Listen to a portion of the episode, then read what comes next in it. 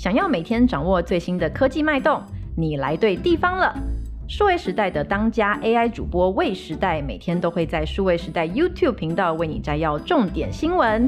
快点击资讯栏连接，每天只要五分钟，让你科技时事一把抓。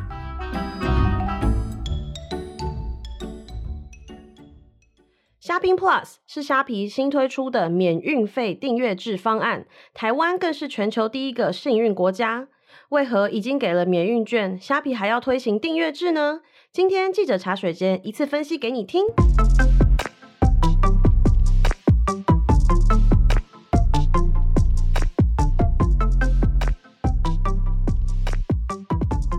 各位听众，大家好，我是数位时代的品荣。今天要来和我们一起聊新闻的是数位时代的记者以华。Hello，大家好，我是以华。那刚刚前面开场也有提到，虾皮呢这一次就是推出了新的免运费订阅制方案，虾皮 Plus 是。那它是一个一个月只要缴三十九块嘛，最低、啊、你买到一个金额你就可以有很多次的免运的。其实这个方案内容真的是偏复杂了，你说很多细节吗？对。主要分为两个方案的选择，嗯、一个是三十天订阅，一个是九十天订阅。三十天订阅是三十九块，九十天订阅是九十九块。简单来说，就是在呃。同意参加活动的店家里面，你可以无限次满额免运。那它当然有一些门槛啦，比如说三十天的方案会是呃前面五十次一百四十九元免运，五十一次开始六九九免运啊之类的，很复杂，大家可以自己去哎资讯栏连接那个文章里面可以看。点击资讯栏连接。哎，先说这不是叶配哦，只是 我们觉得我们觉得这件事情超有趣，因为它贴近大家的生活，大家一定很常用虾皮，所以我们就想来讲这件事情。大家有很常用虾皮吗？我很少。那你都在哪里买？我应该说。我不是一个很爱购物的人，你不是主要采购者，我就还是偏老派，就是我还是喜欢去，你喜欢去逛宝雅，你喜欢去逛家乐福。我不是，我也不是喜欢，我就是经过了某个地方，我看到我就顺手带一包走，我是走这个这个路线的。但我还是有一些虾皮的购物经验，我就会买一些大型的东西，我就看好、哦、是买大型的东西，我会去大型的那个商场下单。嗯、那他们都会讲说啊，就是比如说可以帮你送到几楼啊，这个我觉得虾皮的这个蛮厉害，就让大家不用开店就可以卖那种大型的家具啊、桌子等等。就是他们是以 B to B to C 跟 C to C 为主，主要是商家在上面开店比较多了。没错，没错。嗯、那以华身为我们这个零售线扛把子，当然是每个平台我都要都有用过。好，对，呃，其实我会用虾皮用的比较多，真的是因为工作的关系。我先前的电商购物经验比较偏好在 Momo、PC Home 这种综合大型平台上面买，觉得好像。快速到货方便一件事情嘛，然后你基本上也对这些品牌的价格是有一些信任的，就觉得没有什么必要到处比价。但是呢，就觉得不行，这样都不用虾皮啊，还是得用虾皮吧，所以就开始逛虾皮。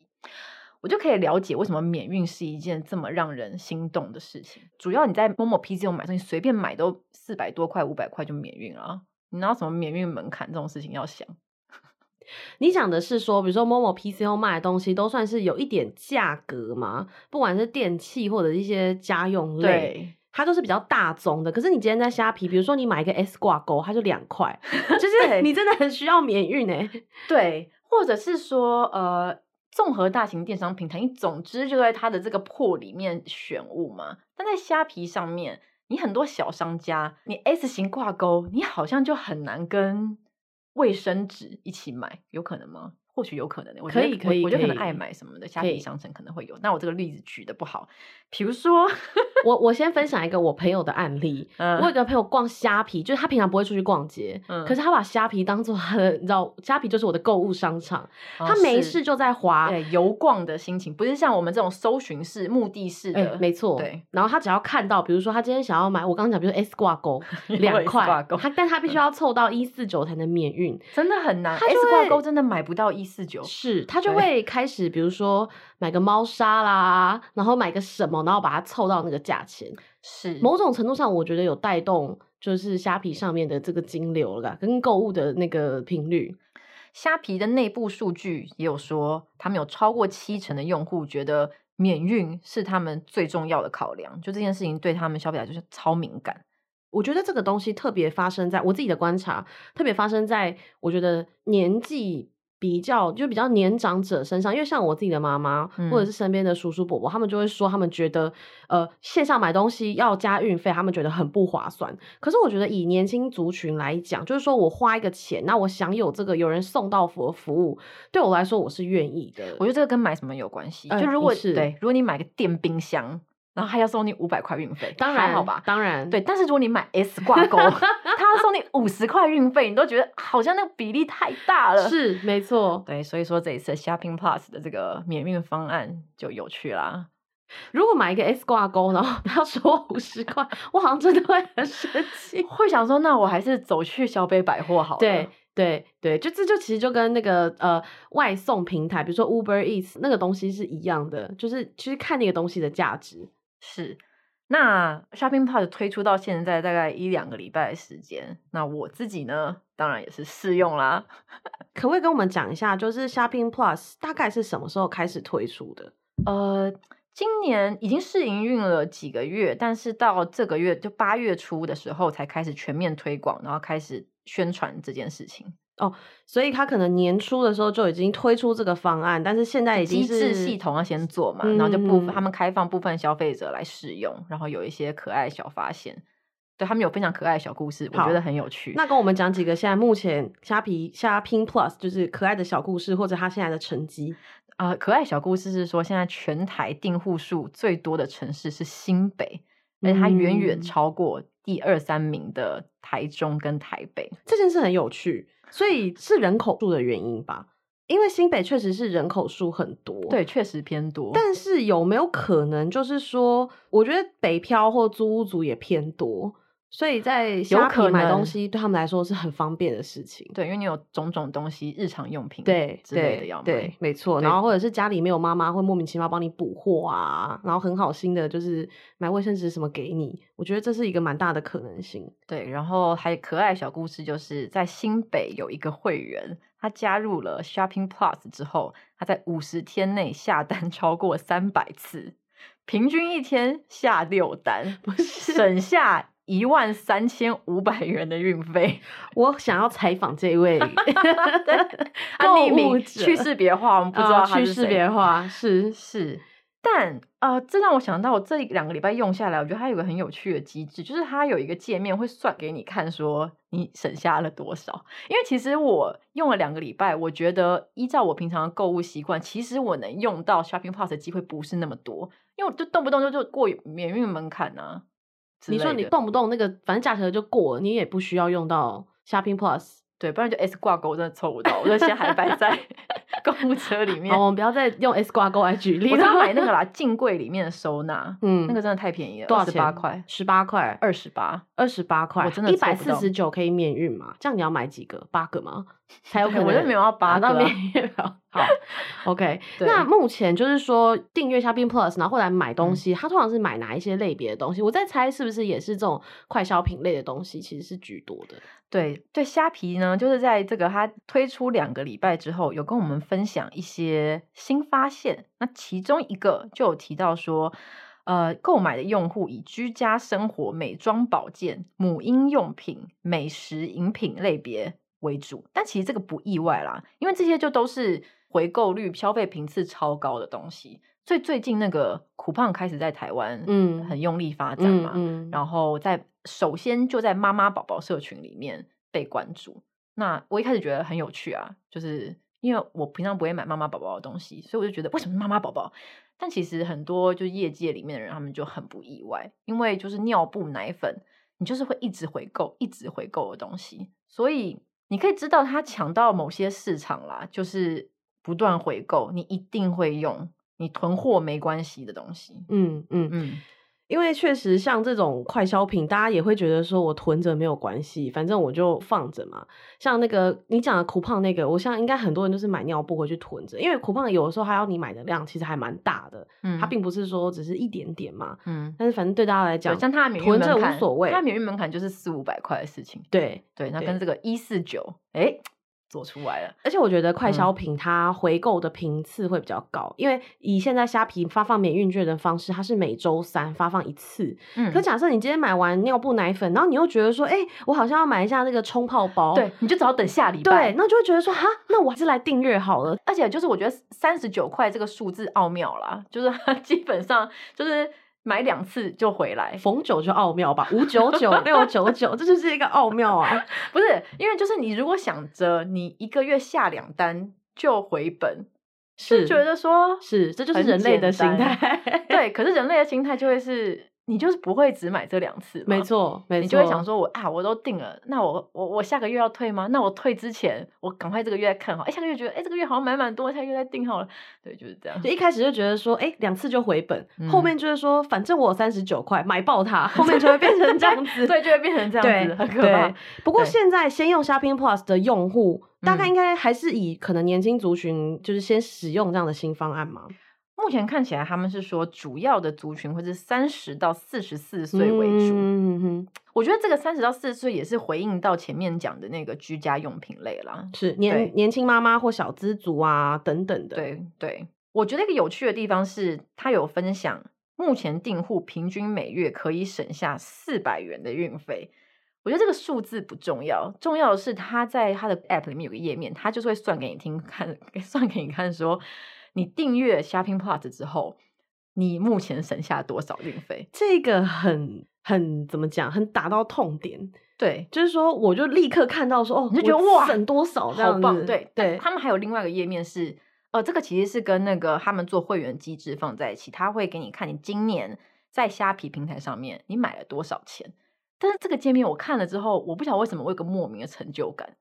可能是因为有那个呃，他们有分级会员吧，就是你有什么金白虾，你是金虾、银虾会员，对，我就觉得说。为什么我看到我今年买了八千一万块，会有个莫名的成就感？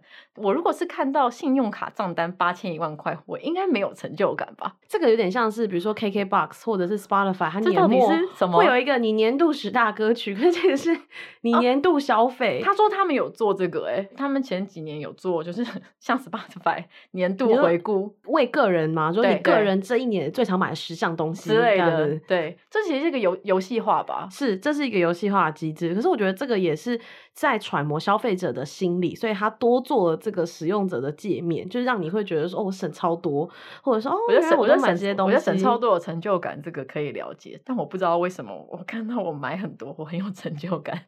起码你也不是一次花掉啊，你是分批次花，我觉得还 OK。对，但我觉得这个消费心理学，我希望感觉应该有了啦。我真的希望有一些。研究生的论文可以帮我有啦，有有书有，书，我再去查。但是这个订户从呃推出开始到现在是。不断在成长当中，嗯，有一个数字是说七月的订户数跟六月相比成长六倍，但这个数字我觉得还好，因为反正就是还没推、嗯、还没开始推广之前，基数小的状况下，本来就会成长蛮多。嗯嗯嗯嗯，那我觉得这边也有一个重点，就是说大家要注意的是，也不是注意，就是说我觉得还蛮有趣，它把它绑在一起，就是你订了虾皮 Plus，你有免运，但是它只限你只能到虾皮店到店去取货。没错，这个也就是我们的。产业点回来，就我们刚刚讲太多 S 勾的故事，对。但是以产业观点的角度来讲，最大亮点就是它只限虾皮店到店这个物流通路这样子，那就可以看得出来啦。它主要做 Shopping Plus 就是要推广它自己的这个虾皮店到店的服务嘛。那在当时虾皮店到店刚出来的时候，大家都在讲。为什么要做店到店？让我回顾一下，那个时候有好多说法，嗯、比如说他不想要被超商牵制，对，或者是说他希望可以创造另外一个营收来源，大家走进去取货的时候会顺便拿一下架上的口香糖啊等等，有各种的说法。所以至今宜华就是他这个发展到现在，宜华现在的观察大概是长怎么样？虾皮店到店刚出来的时候，我走进虾皮店到店里面问店员说。走进来的人里面有多少是来取货，多少是有买零售的啊？然后我我假装是客人，这样他就说十个里面有九个都是来拿东西的，没有买东西，只有一一个，对，只有一个，对。所以显然卖东西目前还不是他的主要目的，嗯嗯，对。然后其实我觉得能推 Shopping Plus 就是因为他们之前做虾皮店到店，那现在推 Shopping Plus 也是在推广虾皮，他们两个就是互为目的啦。嗯嗯，蛮有趣的。嗯、那为什么要推广虾皮电脑店呢？第一个当然就是这是他们现在最成熟的自有物流的一个测试嘛。那之前我们讲自有物流的时候，大家对于 Momo PC Home 比较大的印象就会是他们会做很多超大的仓库，但是对于外商公司来讲，你很难有这么大规模、重资本的投入。那虾皮店到店就是一个一个的店面，然后他们也可以随时看哪一个店成绩好不好，要怎么样微调，这些都是数字可以知道的。对，他们后台数字，消费者在哪里买，所以我哪里应该要有店到店。对，这是可以非常。有数据化来做策略的一件事情，可不可以进一步的，就是解释一下？就是说，刚好提到像那个 Momo PC，他们都会有大厂嘛，嗯，可是相较起来，虾皮店到店它是一个一个的小店。但是我、嗯、如果以我的理解，大仓的目的是会放一些货嘛，那我们就是从大仓出货，嗯，所以对标现在就是虾皮他们开的店到店，就是它或许不太能对标，嗯、但是这个是他掌握最后一里路的一个方式。哦、oh，OK，、嗯、那为什么要掌握最后一里路呢？有也有几个讲法。那一个是说，呃，在等于它就是有它实体场域的布局啦。它往后如果要做免运，就比如说我们这次的 Shopping Plus，它如果要跟四大超商来做免运订阅制方案，它要一家一家谈呢，它不是说自己说做就可以做，所以这个就是一个。现在看起来很棒的价值嘛？那或是说他在实体店铺，他有布局之后，啊，店面里面到处都是 banner 版位啊，它未来可以有很多广告的操作，这个也是有可能会发生的事情。嗯，那要讲虾皮店到店的进展的话呢，就是对标超商店取的服务，能不能做到跟超商一样方便是最重要的事情。那虾皮店到店一开始出来的时候，当然店点数不够多。所以这个就会是一个很大的落后的地方。超商取货之所以会对消费者端来讲这么方便，就是因为我楼下就可以取货嘛。那如果你虾皮电脑店没有办法做跟超商一样多的话，那就很难比。那一开始也很多人不看好，说虾皮电脑店可以真的展店这么快。但后来看起来，它有一个策略是它跟很多的。外部通路合作，像是美联社是他的合作伙伴，嗯嗯、他是 OK 便利商店是他的合作伙伴，嗯、那他就可以迅速的做到渗透率这件事情。他们现在是呃虾皮电脑店自营的店面大概九百家，然后外部合作加进来的话，它就会到一千多家，它几乎就是来而复的渗透率规模，那它真的就是跟超商一样方便了。嗯嗯，听起来就是说，可能它不能跟 Momo PC Home 一样，然后做到这个大厂，可是它用虾皮电脑店的方式，就是掌握出货到消费者手上的这一里路嘛，它可以做很多变化。对，就像怡华刚刚前面讲的，比如说免运啊，嗯、或者是说呃，它是有一些广告的效益，或者说之后他们有没有可能把这些一个一个的店，比如说它增加它的比如贩售的内容，或者是做一些变化，嗯、这个都是有可能的。对，要对标超商的服务的话，还有第二个重点就是二十四小时，超商是二十四小时，可是店到店先前一直没有，嗯，现在其实大部分也还没有了，嗯，但是他们就推了那个自取店，就是一个店里面，然后都是取货箱，像那个 i 邮箱那样子的自助寄取货的服务。那这在少了人力的状况之下，他们就可以做到二十四小时嘛？他们现在有一百家自取店是可以做到二十四小时的，这个就是我觉得是蛮大的进展。其实我我个人觉得，就算没有二十四小时也还 OK，、嗯、因为它有些会开到九点十点。你其实你下班六七点，然后去取个货，其实我觉得都是来得及的。但还是有差啦，对，还是有差，因为有些人他就是会想要在半夜 处理这些事情。对呀，对，有些人是是是没错，是没错，是没错。对，所以但是刚怡华有讲到说，它的渗透率现在已经跟莱尔富一样了，是是店点数啦，所以已经不限于双北地区，不限于它在早期刚出来的时候，大家最不喜欢，也不是最不喜欢，就是要合作的话，最有疑虑的就是这一点，就是以商家角度来想，我要不要开通我的虾皮店到店的物流呢？可是我开通虾皮店到店的物流，只有双北市的人可以拿得到货，哎，啊，我是不用卖给南部的人吗？对，所以那个那个会是他们初期的考量，但现在的话，看起来已经不是一个痛点了。就他们也可能用就是跟美联社等等的这种合作方式，就解决这些事情了嘛。嗯，然后就是说在台湾推出，他们现在已经有可能会推展到其他国家了嘛。哦，这个超有趣，很多虾皮的服新服务都是从台湾开始，Shopping Plus 是。虾皮电脑店也是，主要讲法就会是台湾其实是一个小小的，但是其实很成熟的消费市场。嗯、也有一一些讲法就是说，台湾的消费者要求也不低啊。嗯，所以说你如果能够满足台湾整个需求的话，你再推到其他国家，相对可能会是比较顺利的。所以说，对啊，就是你或许很难，比如虾皮现在还有什么其他区域市场，你或许很难在菲律宾、巴西。做到像虾皮电脑店在台湾的渗透率嘛？那、嗯、在台湾可以，所以成功之后，哎、嗯，看能怎么样运用在其他地方。是因为它在别的国家也不一定要是便利商店店型嘛，它可以是一个比如说城市仓，就是那种中型的，或者是什么，有很多方式整合。对，然后这一次的 Shopping Plus 其实台湾也是第一个推的。嗯，台湾消费者要求。很高哦，有此一说，就不科不科学、不科学、不科学论点，好偏傲这样。因为我觉得我要求很低，但你这样一讲，我想说，嗯，原来是如此啊。好，今天呢，非常感谢以华的分享。如果你喜欢这一集的内容，别忘了在 Apple Podcast 给我们五星好评，或是留言告诉我你们的想法，或有什么想听的主题，也欢迎留言告诉我们哦。我们下周再见，拜拜，拜拜。